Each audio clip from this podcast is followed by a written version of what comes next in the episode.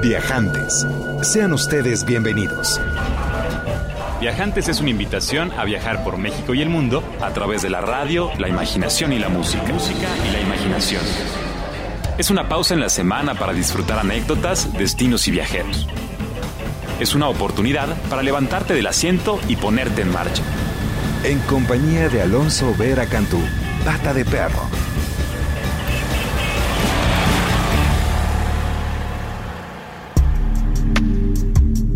Muy buenas tardes, queridos viajantes. Estamos transmitiendo no totalmente en vivo como acostumbramos. Estamos desde el búnker de Horizonte 107.9 aquí en Mayorazgo 83 en la colonia Joco. Eh, en este proceso importantísimo que es la, la, remodelación de las cabinas para que cada día nos escuchen mejor y podamos servirles de mejor manera. Y esta tarde vamos a platicar del turismo. Vamos a platicar el turismo como lo conocemos eh, a lo largo de la historia ha variado y ha cambiado muchísimo su forma de ser y hacerse. En realidad somos seres que por naturaleza nos gusta movernos. Antes vivíamos, por supuesto, en tribus moviéndonos de uno a otro lado en busca de una mejor, eh, una mejor cueva, tal vez para dormir, alguna comida más deliciosa, alguna vista más agradable. Y a lo largo de las épocas se han visto pues evoluciones que se dan, por supuesto, para fomentar este, este movimiento que como, como seres necesitamos. Mesopotamia, por ejemplo, aportó a los viajes las primeras carreteras y caminos pavimentados con piedras que facilitaban los viajes entre una y otra ciudad. Posteriormente en Egipto, y esto estamos hablando hace miles de años, surgieron los primeros viajes que podríamos considerar como antecedente del turismo actual. Y bueno, desde esa época había viajeros que viajaban para conocer las maravillas que se erigían de uno a otro lado de los imperios y de los reinos que dominaron la zona tan fértil y tan hermosa en torno a, los ríos y a los brazos del río Nilo.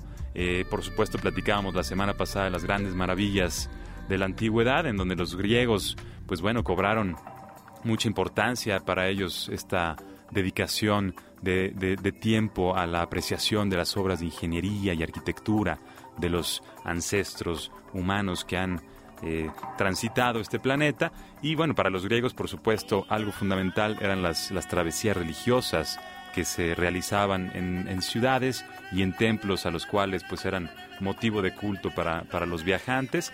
Posteriormente los romanos fueron por supuesto los primeros que viajaron eh, buscando realmente tener experiencias de placer y de salud.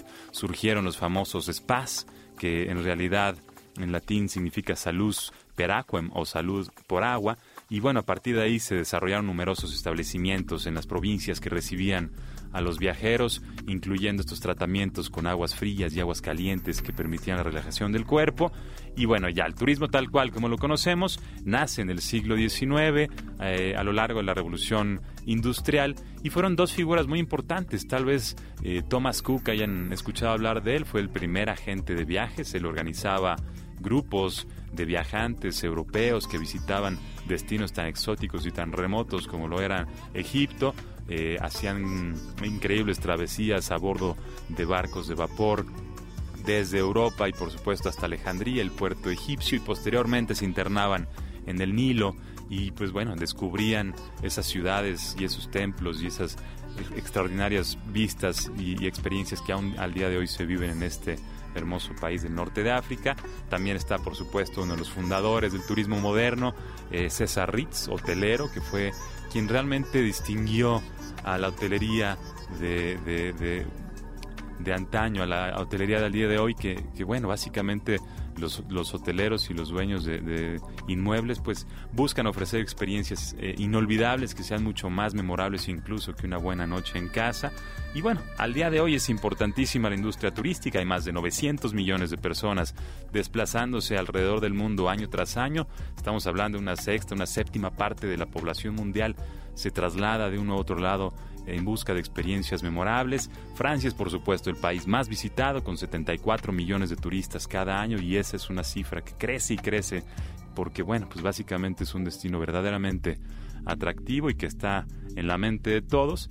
México, por si se lo preguntan, es el lugar número 10. Ahí estamos más o menos en los, en los 10 destinos más importantes del mundo, por supuesto teniendo uno de los potenciales de desarrollo y de recepción turística más importantes. Tenemos una de las ofertas más increíbles en términos arquitectónicos, sociales, gastronómicos, culturales, naturales. Y bueno, ahí estamos con mucho trabajo por hacer, pero también con mucho potencial, más o menos eh, bueno, 12 mil millones de dólares se generan anualmente en esta industria turística que es bastante, bastante significativa. 21% de la población nos dedicamos directa o indirectamente a lo que tiene que ver con el turismo.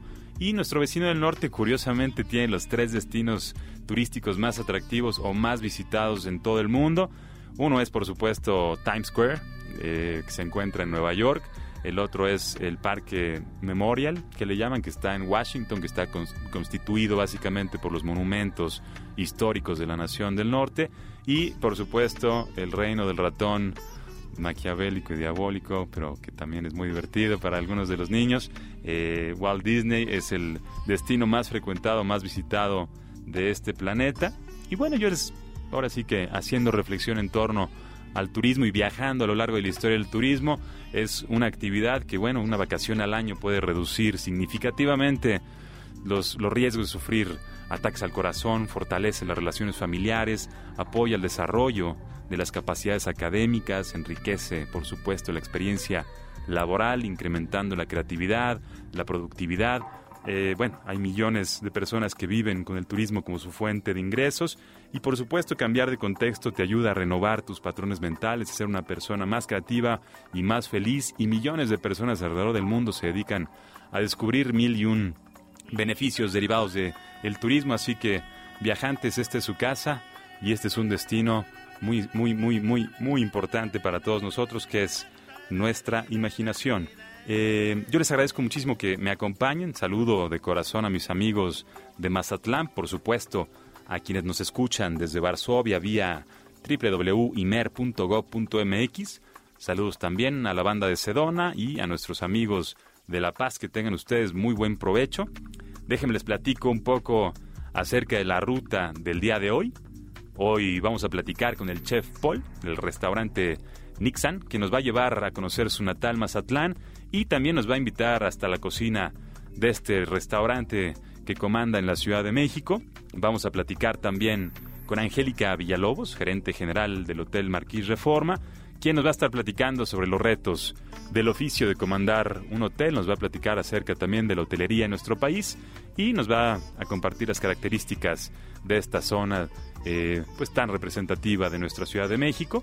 Para cerrar con broche de oro, por supuesto, tenemos al final de vuelta a nuestra querida Maru Monroy, quien a través de su columna Equipaje Ligero nos va a compartir sus destinos y recomendaciones de temporada. Hoy particularmente vamos a platicar en torno a los campamentos de verano, así que tome nota para poder elegir el que más les acomode y el que más les convenga.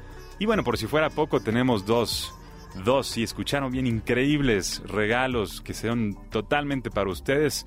El primero es una cena en un restaurante que no se pueden imaginar. Ya un poco más adelante les daremos los detalles. Va a ser una cena con menú de degustación y botella de vino para el primero que se comunique con nosotros a través de la cuenta de correo que un poco más adelante les voy a compartir y con algunos detalles también que les vamos a solicitar para que puedan reclamar esta increíble experiencia ¿no? gastronómica. Y la segunda va a ser, por supuesto, la posibilidad de hospedarse en un hotel en la Ciudad de México, dos noches en una suite con vista de frente al castillo de Chapultepec y incluyendo dos boletos para que viajen a lo largo y ancho de la Ciudad de México a bordo del Turibús.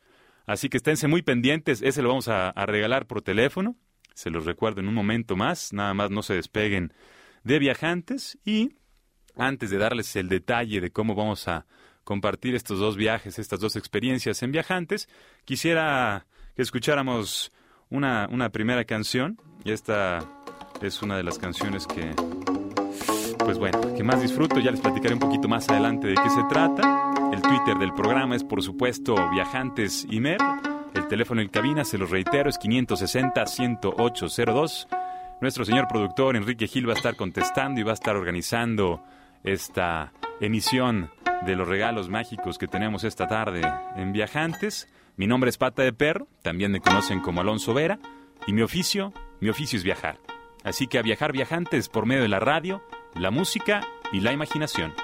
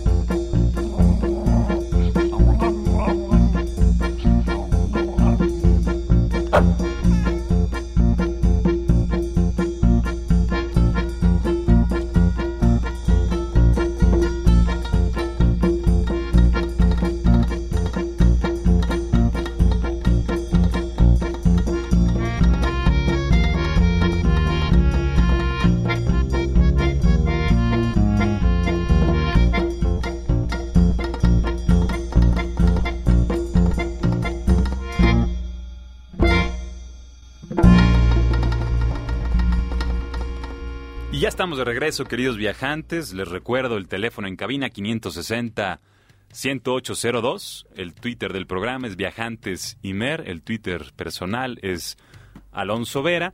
Y eh, estamos a punto de presentar el primer, la primera experiencia disponible para ustedes viajantes a través del correo electrónico de este programa que es patadeperro.imer.com.mx. Lo voy a repetir es muy importante que lo tenga hoy porque puede usted vivir una experiencia gastronómica que todavía ni se puede imaginar. Es patadeperro.imer.com.mx y bueno, lo que acaban de escuchar es una canción que de hace años me, hace viajar a lo más remoto de la Europa del Este. Se llama 30 años, galleta número 2, en su nombre en inglés, 30 Years Cookie Number 2. La música es básicamente klezmer, que fue creada por los judíos askenazi de Europa del Este. Eh, los orígenes son de Bohemia, lo que actualmente pues es la República Checa, ahí en la, en la Edad Media, y ahora la región de, la región rumana es realmente donde se desarrolla con más fuerza este estilo musical, que básicamente son dos tipos de canciones, hay aquellas destinadas a la danza, como lo es la mazurca, la polka, que también son muy famosas en Polonia, y esta que escuchamos es un poco más para la parte festiva, que son pues las doinas y las taxinas. Son estilos musicales que poco a poco vamos a ir explorando a lo largo de Viajantes y que espero disfruten mucho porque por supuesto la música nos hace viajar a estas regiones remotas de las cuales poco a poco platicaremos. Pero ahora de la que vamos a platicar es un destino, un destino nacional muy especial. Su nombre en náhuatl significa el lugar junto a los venados. Esta región también conocida como la perla del Pacífico fue habitada por los totorames y los shishimes, muchos de los cuales, por supuesto, hemos perdido memoria histórica de su existencia. Eh, finales del siglo XVI más o menos comenzaron los asentamientos españoles, fue a principios del siglo XIX, posterior a la Guerra de la Independencia, que se declara como el primer puerto de altura en el Pacífico mexicano y además de tener el faro más alto de todo el planeta, eh, su centro histórico fue nombrado Patrimonio de la Humanidad por la UNESCO eh, a principios del año 2000, 2001. Es, por supuesto, sede de uno de los carnavales más populares en nuestro país, si no es que en el mundo entero. Y también se celebra pues una semana de, internacional de la moto y el triatlón internacional del Pacífico. Es, por supuesto, un destino favorito para la práctica de la pesca deportiva, el buceo y el surf. Y estamos hablando, por supuesto, de Mazatlán, la tierra de la buena música, las chicas lindas y los aguachiles, que son una verdadera delicia. Querido viajante, si usted no conoce Mazatlán, es una invitación abierta, casi obligada, el hecho de que disfrute este puerto que es orgullo, no solamente nacional, sino internacional, por muchas razones. Y desde ahí es de donde viene nuestro querido amigo Paul, con quien platicaremos en un momentito más. Él es chef, se apellida Samudio, estudió ingeniería electrónica, así como Billy Elliot comenzó haciendo danza y, bueno, más bien estaba boxeando y terminó haciendo danza y una buena cantidad de amigos comenzaron estudiando una cosa y terminaron haciendo otra como su servidor. Él empezó haciendo ingeniería electrónica y ahora hace platillos que derriten el paladar de propios y ajenos. Se, bueno, por supuesto que ha visitado diversos puertos, diversos destinos alrededor del mundo. Su escuela en Monterrey lo llevó también incluso a Tailandia. Ahora está de vuelta en México, puntualmente en la Ciudad de México. Comanda el restaurante Nixan, que es eh, de lo cual nos va a platicar un poco la, experiencia que ofrece ahí y que es además el destino del cual estamos hablando desde el principio del programa porque es el restaurante donde va usted a poder, o no a poder, a poder, bueno, no, cenar va a poder cenar, un menú de degustación con su pareja y una botella de vino. Vamos a hacer eh, vamos a ser justos, vamos a solicitarle al viajante que nos escucha que envíe un correo electrónico a pata de y que nos escriba un correo detallándonos obviamente su nombre, su, su dato de contacto y que nos platique cómo sería su cena ideal, cuál es la cena de sus sueños. Y esperamos que aquí en Viajantes podamos cumplirle ese sueño, hacerle realidad ese sueño, gracias a nuestro querido Paul, que en un momento más nos va a platicar acerca de su vida, su obra. Él, como les comenta, les comentaba hace un momentito, eh, trabajó en diversos restaurantes en Los Cabos durante más de cuatro años y hace algunos meses eh, radica en la Ciudad de México, donde ha estado descubriendo una buena cantidad de pues los deleites que aquí los capitalinos disfrutamos en términos gastronómicos. Lo pueden seguir en, Twitter, su cuenta es Paul Chef y me encantaría presentarse, los escuchen este fragmento de la conversación que tuvimos hace algunos días. Bueno, soy Paul Zamudio y soy cocinero, soy chef. Estoy encargado del restaurante Nixon aquí en Marquis Reforma. ¿Cómo te nace la pasión por la cocina? ¿Quién es como tu, tu fuente de inspiración? ¿La abuela, un tío? ¿Es familiar o lo agarras de otro lado? Fíjate que me pasó algo bien interesante. Desde pequeño tuve mucho la, esa visión sobre la comida. Mi, madre era una buena cocinera y mis dos abuelas también. Y tenía la percepción de los ingredientes. Entonces desde chiquito estuve preguntando siempre qué traía, qué traía y se dieron cuenta que cuando probaba yo otro alimento, yo le decía a mi mamá, no, hoy no le pusiste cilantro, y entonces así como que se quedaban, era de esos típicos niños raros, ¿no? Que preguntaba qué era, de qué era la comida. Y poco a poco pasó el tiempo y me fui, me fue gustando cada vez la gastronomía, la comida. Creo que primero me gusta comer y después cocinar, ¿no? de ahí nace como que ese gusto por, por hacer que tú o que las personas que vengan al restaurante coman rico. Platícame un poquito de la experiencia de comer bien. ¿Qué significa comer bien? Restaurarse, de ahí viene la palabra restaurante, ¿no? Fíjate que para mí comer bien significa una satisfacción, ya sea desde una desde un taco que soy fanático de la comida callejera o irte a sentarte en un restaurante y vivir la experiencia.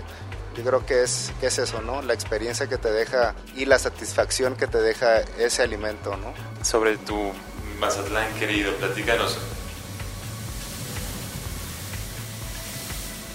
Fíjate que Mazatlán, bueno, es un, es un puerto donde la, de una de las actividades principales es, es la pesca.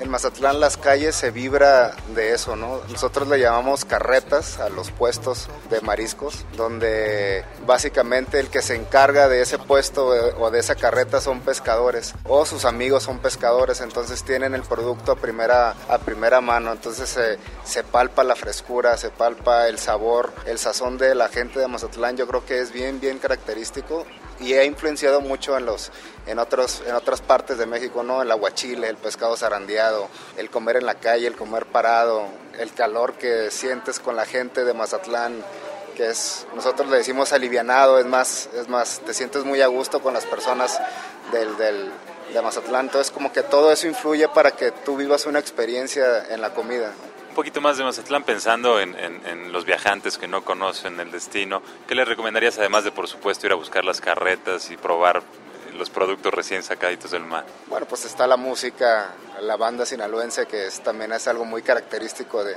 de Sinaloa, de Mazatlán. Visitar el, el, la parte colonial, que es el, centro, el malecón, que contamos con el malecón más, uno de los malecones más largos de Latinoamérica. contamos también con el faro natural más alto del mundo. Entonces, visitar las tres islas, el mar, entonces es, es, es bien rico, es bien interesante viajar a Mazatlán. Platícame cómo fue que llegaste de Mazatlán a la Ciudad de México. ¿Qué te trae por acá? Bueno, de Mazatlán me fui a Monterrey, viví siete años en Monterrey, estudié allá. De Monterrey me fui a, a Los Cabos, a Cabo San Lucas. Viví cuatro años, estaba a cargo de tres restaurantes allá en Cabo San Lucas y conocí al dueño, que fue de mis primeros amigos, Ángel Carvajal, y me invitó a formar parte de, del proyecto, que es Nixon Marquis, y a partir de febrero me vine a ser el responsable de este, de este restaurante. Como chef en la Ciudad de México, ¿cuál es tu, tu perspectiva, tu apreciación sobre la oferta gastronómica de la Ciudad de México y la Ciudad de México como un destino turístico? Que es interesante. Yo creo que es la ciudad hoy por hoy, una de las ciudades que más eh, opciones ofrece gastronómicamente para todos los gustos. La comida callejera es extraordinaria. Eh, los restaurantes también aquí son, de, yo creo que del más alto nivel que existe en México y en Latinoamérica, ¿por qué no? Eh, entonces creo que ahora sí que ahora nosotros que vivimos aquí hay que darnos la oportunidad de, de salir, ¿no? Hay demasiadas ofertas y muy buenas, ¿no? Para conocer aquí en el DF. Bueno, mi nombre es Paul Zamudio, soy el encargado de la cocina Nixon aquí en el Hotel Marquis y los invitamos a que vivan una experiencia y poder exceder las expectativas de nuestros comensales. Y bueno, como pueden escuchar, Paul, pues un joven talento nacional, orgullo, orgullo nacional, por supuesto, México con esta gran diversidad de gastronomías, de sabores, de colores, de, historias detrás de cada uno de los platillos, eh, pues es un importante exponente a nivel internacional. Me comentaba también Paul que en los siguientes meses va a estarse reuniendo con otros grandes eh, de, la, de la cocina nacional ahí en Baja California. Hay un festival gastronómico muy importante que se va a celebrar eh, en los próximos meses y que reúne pues, a, a, los talentos que tanto, tanto orgullo nos dan. Estará, por supuesto, Enrique Olvera, que Espero muy pronto tengamos aquí eh, acompañándonos en, viajantes, compartiendo sus historias. Eh, y tengo entendido que también van a haber algunos eh, estudiantes de gastronomía, así que si usted es estudiante de gastronomía, pues no deje de comunicarse con nosotros a través de patadeperro.com.mx, porque tal vez pueda ser tú el que viva esta experiencia gastronómica con Paul. Y bueno, vamos a, a dejar eso de lado por el momento, vamos a continuar nuestro viaje a lo largo y ancho del mundo. Vamos a escuchar una canción que me parece particularmente atractiva.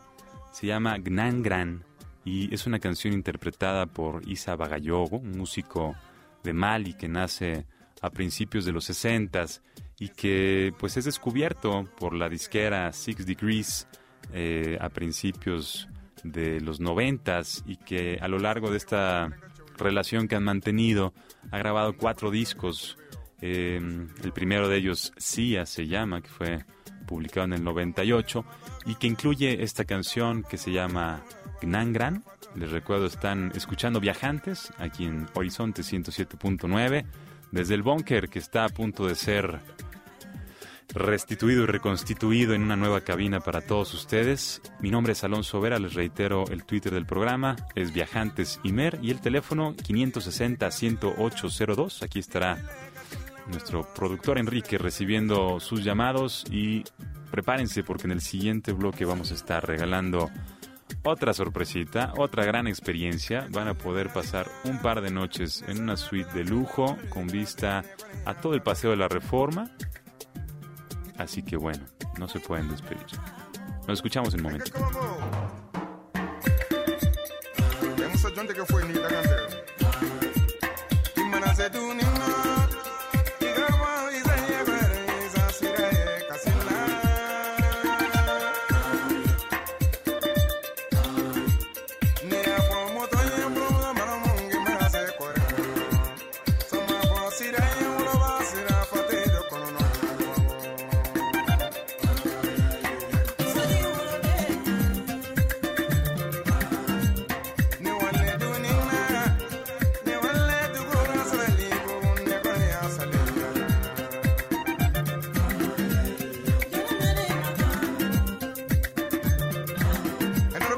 Listen, listen, listen.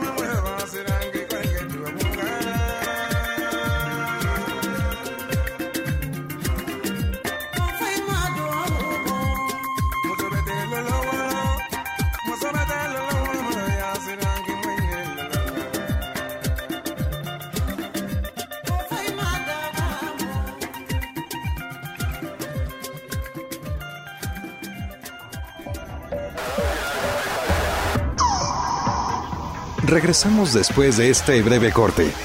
Comuníquese al 560-108-02. Escúchenos en todo el mundo por www.horizonte.imer.com.mx.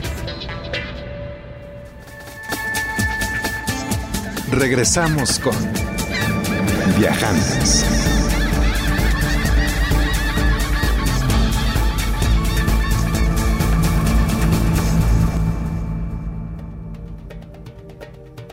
Bienvenidos de vuelta viajantes, espero que estén disfrutando este viaje a través de la radio, la música y la imaginación. Y quiero presentarles a un segundo invitado que estará esta tarde con nosotros compartiéndonos sus historias y sus anécdotas como protagonista de la industria turística. Ella lleva más de 21 años trabajando para el Hotel Marquis Reforma, o sea, desde su apertura está trabajando con ellos, comenzó en el área de reservaciones, fue también directora de la división de cuartos, de ventas, de marketing y actualmente es la gerente general. Eh, en sus viajes lo que más valora es la gente, ya que es donde más aprende y cree que para viajar, pues bueno, no es necesario ir muy lejos, se puede viajar incluso en la misma ciudad natal, el mismo pueblo de uno. Después de un viaje, lo que ella más disfruta es regresar a su propia Ciudad de México. Algunos de los lugares favoritos eh, en su agenda son la Riviera Maya, por ser un lugar que te conecta con la naturaleza, y porque es un destino muy importante para la hotelería mundial. Para ella lo que distingue un hotel de otro es que se genere una experiencia y esto solo se consigue a través de la gente que trabaja en los hoteles. Cree que los mexicanos somos por naturaleza cálidos y hospitalarios y que aprendiendo a trabajar en equipo es como podemos realmente capitalizar estas características que son reconocidas incluso a nivel internacional. Y bueno, está convencida de que lo que la gente busca en un hotel es que sea aún mejor que casa, que te apapachen, que te consientan para que quieras regresar. Así que les dejo esta conversación que tuvimos su servidor y Angélica Villalobos, gerente general de este hotel muy céntrico en la Ciudad de México. Así que escuchen un poco cuál es su perspectiva del lugar y de la ciudad. Hola, hola a todos, mucho gusto. Soy Angélica Villalobos, gerente general del Hotel Marquís. Pues mi casa desde hace 21 años, aquí empezó mi carrera hotelera en el área de reservaciones y a lo largo de estos 21 años hemos pasado a través de diferentes puestos y experiencias de vida en esta maravillosa propiedad ¿Qué es lo que hace un gerente general? Estamos hablando con, con viajantes, nuestra audiencia eh, no necesariamente está familiarizada con las responsabilidades de un gerente general. ¿Cuáles son tus responsabilidades en, en, un hotel? Bueno, la responsabilidad principal siempre es que los invitados que tenemos a casa, porque así los vemos nosotros en el hotel, es que tengan una experiencia donde sientan todo el confort, el lujo, la seguridad y todo esto lo logramos a través de todas las grandes personas que trabajan en esta propiedad. Sería muy bonito como habitantes de la Ciudad de México considerar la oportunidad o darse la oportunidad de ser turistas o ser viajeros en tu propia ciudad, ¿no? ¿Te gustaría invitar a, a, a, los, a los habitantes de la Ciudad de México o a alguien en especial a, a, visitar? A toda la gente que está aquí en la Ciudad de México les quiero decir que una de las experiencias más maravillosas que yo he vivido en el DF es pasear con mis sobrinos en el turibús. Ve uno la ciudad desde otro punto de vista y una de las paradas principales del turibús justo está frente del Marquís Reforma. Entonces como que toda la zona está muy ad hoc para que puedan caminarlo y toda la gente de provincia que puede visitar esta magnífica ciudad que ofrece tantas cosas, tantas obras de teatro. Eh, te repetía, estamos en el corazón de la ciudad, a unos pasos del centro histórico, de los principales museos. Entonces, les va a faltar tiempo y van a querer regresar, eso se los puedo asegurar. Mi nombre es Angélica Villalobos, gerente general del Hotel Marquís Reforma y nada me daría más gusto que pudieran visitarnos en esta magnífica ciudad donde les aseguro que van a tener una experiencia inolvidable. Y ahora sí, queridos viajantes, llegó el momento de teclear su teléfono con el 560-10802 que se lee 560-10802, puesto que gracias a nuestra querida Angélica, alguno de ustedes va a poder vivir una experiencia de dos noches con desayuno incluido y dos boletos para el Turibus para disfrutar una experiencia completamente única en la Ciudad de México. Eh, realmente vale la pena que se echen una llamadita y la semana que entra, tanto el ganador o los ganadores de la cena de, de menú de degustación con vino y los ganadores de este increíble esta increíble puesta sobre la mesa de viajantes. Les voy a agradecer muchísimo que se comuniquen con nosotros y nos compartan cómo les fue, cómo fue su experiencia. Así que van a estar además eh, en vivo aquí en Viajantes, acompañándonos a todos nosotros, llevándonos a viajar a través de la imaginación y a través de sus anécdotas, de la experiencia que hayan vivido aquí en el corazón de la Ciudad de México. Muchas gracias por eso, muchas gracias por escucharnos y vamos a escuchar una siguiente canción. Ahora que estamos en Sabadito Rico en la tarde, un poquito de jazz no va a caer nada mal. Esta canción se llama Between the Devil and the Deep Blue Sea. Es una canción escrita a principios de la década de los 30 por Harold Arlen y Ted Koehler. Eh, ha sido interpretada en numerosas ocasiones, por supuesto. Algunos de los que han interpretado esta pieza son George Harrison, Frank Sinatra, Ella Fitzgerald.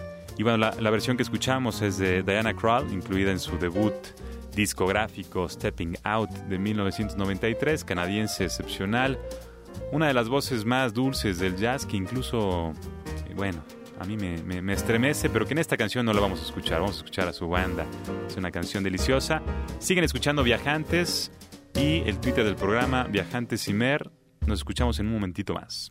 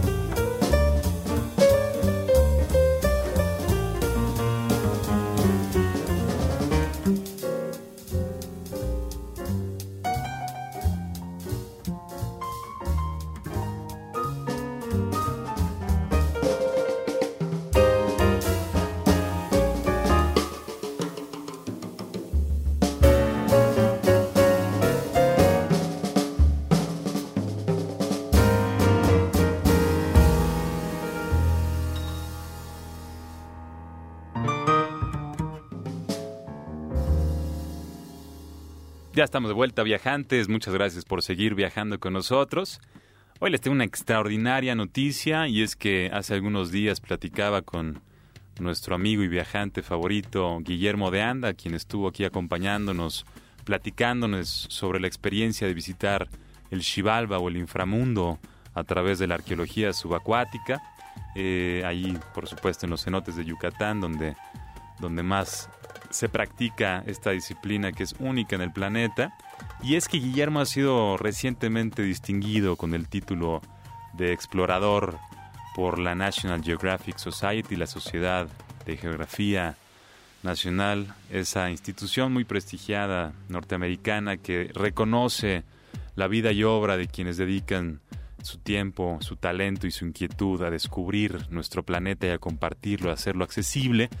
Y Guillermo, pues bueno, como bien saben, ha dedicado sus últimos años de vida, incluso desde infancia, a explorar las cavernas en busca de historias que nos muestren y nos, nos hagan sentir orgullosos de lo que tenemos aquí en México. Fue elegido entre numerosos exploradores de todo el mundo en un proceso de selección que además de ser secreto, pues no hay candidaturas, entonces tiene un verdadero prestigio internacional, es un título vitalicio.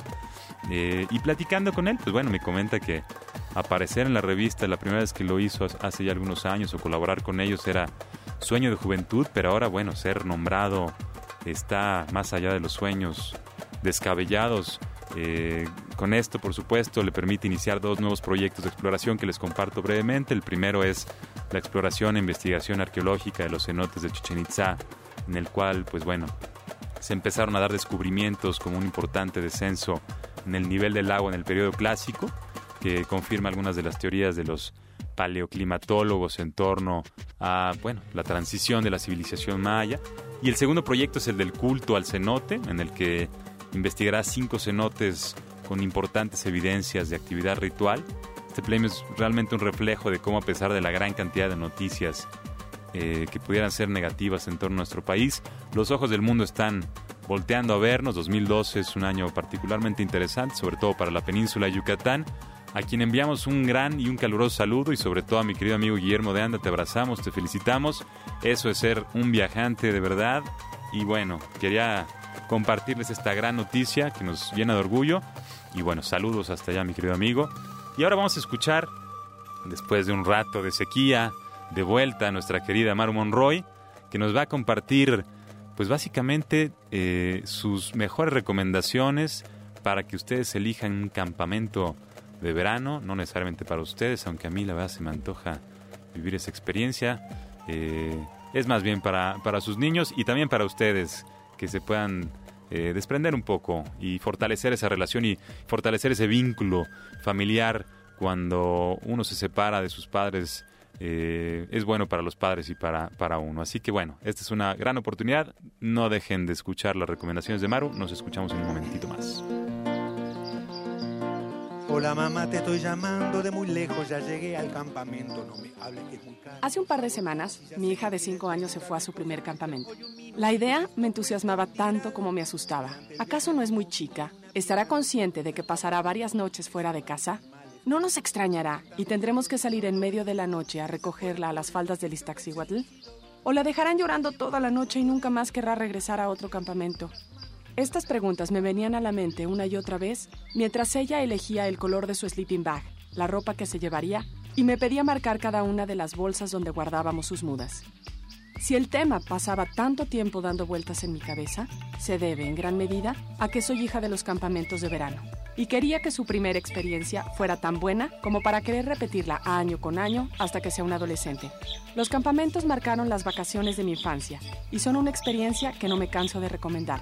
Son divertidos y lo mejor es que te dan la oportunidad de descubrir en ti nuevas cualidades, habilidades y de reinventarte en un espacio nuevo y con gente que no te conoce. En otras palabras, te revelan una mejor versión de ti mismo.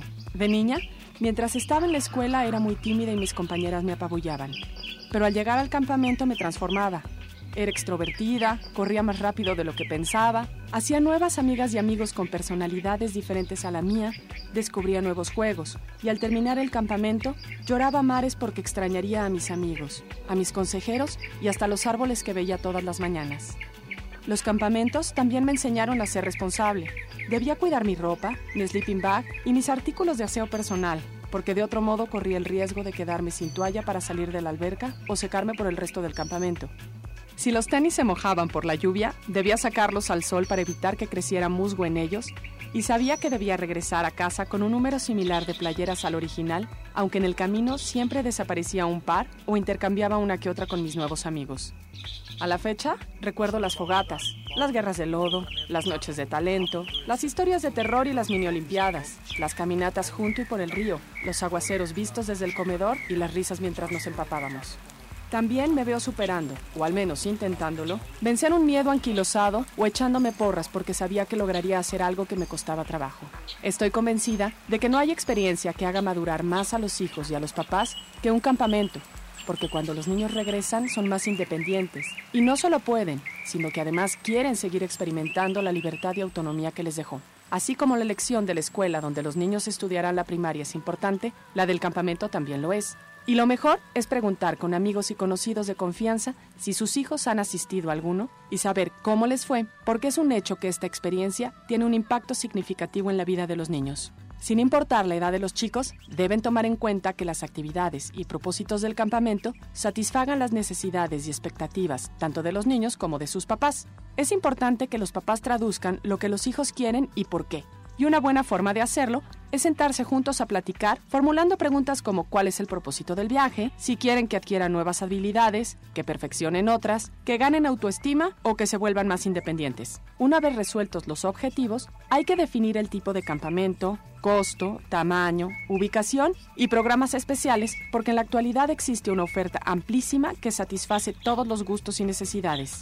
Los hay para practicar idiomas, para perfeccionar la práctica de algún deporte, para aprender una nueva disciplina, con enfoque ambientalista, perfilados hacia actividades de aventura, centrados en actividades artísticas y un largo etcétera. En la mayoría de los campamentos, niños y niñas duermen por separado, pero tienen actividades en común, tanto a la hora de los juegos como durante las comidas, aunque también los hay, sobre todo en el extranjero, dirigidos a un solo sexo. La extensión del campamento también es variable. La mayoría ofrece programas de una semana, pero hay muchos que se extienden a lo largo de todo el verano.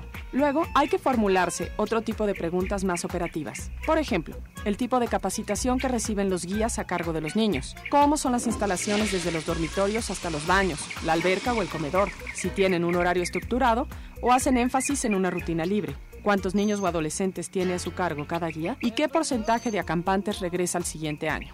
Otra recomendación muy importante, no dejen de ver fotos y videos de los distintos lugares, porque de la vista nace el amor. Anímense, compartan y disfruten juntos la experiencia. Cuando mi muñequita bajó somnolienta del autobús, el corazón me dio un vuelco. Era más grande de lo que había imaginado. No me extrañó y tampoco echó de menos a su papá. Se la pasó bomba y descubrió las luciérnagas. Me platicó extasiada que habían construido un volcán que luego hizo erupción junto al río y que habían caminado por el bosque y que vio unos hongos enormes, como nunca había visto ella o yo. Ambas nos sentimos felices y yo me alegré de saber que tenemos muchos campamentos por delante. Yo soy Maru Monroy y este es su equipaje de mano. Como te digo, estoy bien padre, paso frío, toda mi ropa está húmeda y perdí mi sleeping bag. Las excursiones son geniales y es probable que se encuentren al perdido. Regresemos pronto allá. Como te digo, estoy bien padre, paso frío, toda mi ropa está húmeda y perdí mi sleeping bag. Las excursiones son geniales y es probable que se encuentren al perdido. Regresemos pronto allá, chao mamá. Y bueno, el tiempo se va como el agua. Hay que cuidar el agua y hay que cuidar el tiempo, hay que sacarle jugo a cada una de las experiencias, a cada uno de los segundos de nuestra vida. Yo quiero felicitar muchísimo a los ganadores de los premios de esta tarde. Los estaremos contactando en breve. Personalmente estaré platicando con ustedes la semana que entra. Si me permiten compartir con el resto de los viajantes lo que haya sido su experiencia, pues todo el mundo se lo vamos a agradecer porque siempre es muy bonito compartir las anécdotas de uno. Yo estoy muy agradecido con Clara, por supuesto, con mi querido Enrique y nuestro querido Edgar Zárate, que hoy nos apoya en los controles, haciendo posible que estas historias lleguen hasta usted. Querida, querido, es usted lo que nos mueve y lo que nos motiva a hacer cada día un mejor programa. A usted nos debemos y le agradecemos su tiempo y su atención. La próxima semana tendremos, por supuesto, un programa increíblemente rico. Ya les platicaremos vía Twitter, que es Viajantes y Mer, los detalles de los invitados. Conéctense con nosotros también a través de patadeperro.imer.com.mx y todavía tienen tiempo de marcar al 560 10802 en busca de esas experiencias que estuvimos platicando esta tarde. Vamos a escuchar una última canción que es una delicia, es eh, básicamente una pieza que se encuentra en el último disco del bajista sueco Lars Danielsson, que lleva por nombre Libereto, y que bueno, continúa en la línea de Tarantella, que fue su, su disco anterior, lo acompañan en esta pieza Tigran en el, en el piano, Tigran Hamaisian, está también Magnus Onstrom en la batería y John Paricelli en la guitarra. Esta, esta canción libreto es el segundo track del disco lanzado a inicios de este año y bueno, es una de las piezas más bellas eh, compuestas por este músico sueco que vale la pena le sigan, le sigan la pista. Y bueno, les agradezco de corazón hayan viajado con nosotros. Mi nombre, mi nombre es Pata de Perro, también me conocen como Alonso Vera y mi oficio, mi oficio es viajar. Así que a viajar viajantes por medio de la radio, la música y la imaginación.